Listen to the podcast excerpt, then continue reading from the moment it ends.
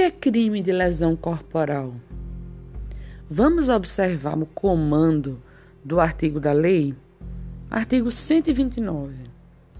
Ofender a integridade corporal ou a saúde de outrem. Pena: detenção de três meses a um ano. Veja, o texto diz: ofender a integridade corporal ou a saúde de outrem.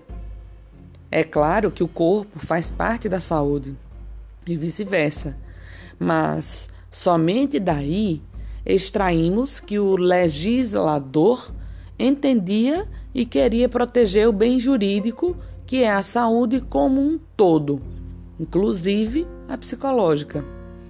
Sob o ponto de vista de Mirabete, 2012, página 69, abre aspas, o delito de lesão corporal pode ser conceituado como uma ofensa à integridade corporal ou à saúde. Fecha aspas. O conceito de lesão corporal, como se vê, deve ser entendido não apenas como uma lesão física ao corpo, mas toda e qualquer ofensa que prejudique a integridade física ou psíquica, incluindo assim qualquer distúrbio à saúde do ofendido. A lesão à integridade corporal é toda aquela que lhe cause alteração, seja ela anatômica ou funcional, como por exemplo, uma mutilação ou uma fratura. Vale lembrar ainda que o sujeito ativo produz diversas lesões do sujeito passivo.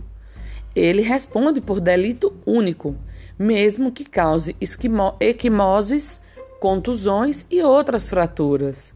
Jesus, de 2012. Disse a alteração anatômica aquela que deforma o corpo, como a mutilação. Considera-se a alteração funcional aquela que prejudica alguma função do corpo humano, como, por exemplo, a fratura de um braço, de um pé, que prejudica a função desse membro. A lesão à saúde de outrem se caracteriza por toda ou qualquer alteração fisiológica do organismo ou perturbação psíquica do ofendido. O crime de lesão corporal pode ser classificado da seguinte forma: lesão corporal simples, que é uma agressão que gere vermelhidão, desmaio ou dor ou dor não permanente. A detenção prevista é de três meses a um ano. Porém, a pena pode ser revertida em multa ou trabalhos comunitários. Lesão corporal grave. Exemplos são ações que deixem a vítima incapacitada de realizar tarefas domésticas, de lazer ou de trabalho por mais de 30 dias ou que gerem risco de vida. Também que cause debilidade permanente de membros, olfato ou sentido do corpo, como visão, paladar, respiração, digestão ou locomoção. Nesses casos, as penas variam entre 1 e 5 anos de reclusão. Lesão corporal gravíssima. São crimes que geram detenção de 2 a 8 anos.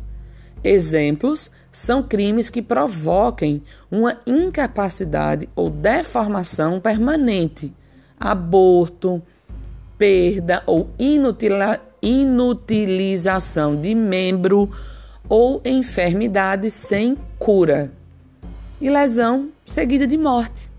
Aplica-se quando o agressor não tinha como intuito gerar a morte da vítima por meio da agressão no entanto, a circunstância necessita ser evidenciada. Nesse caso, a lesão corporal seguida de morte pune com detenção de 4 a 12 anos. Repensem suas atitudes, homens.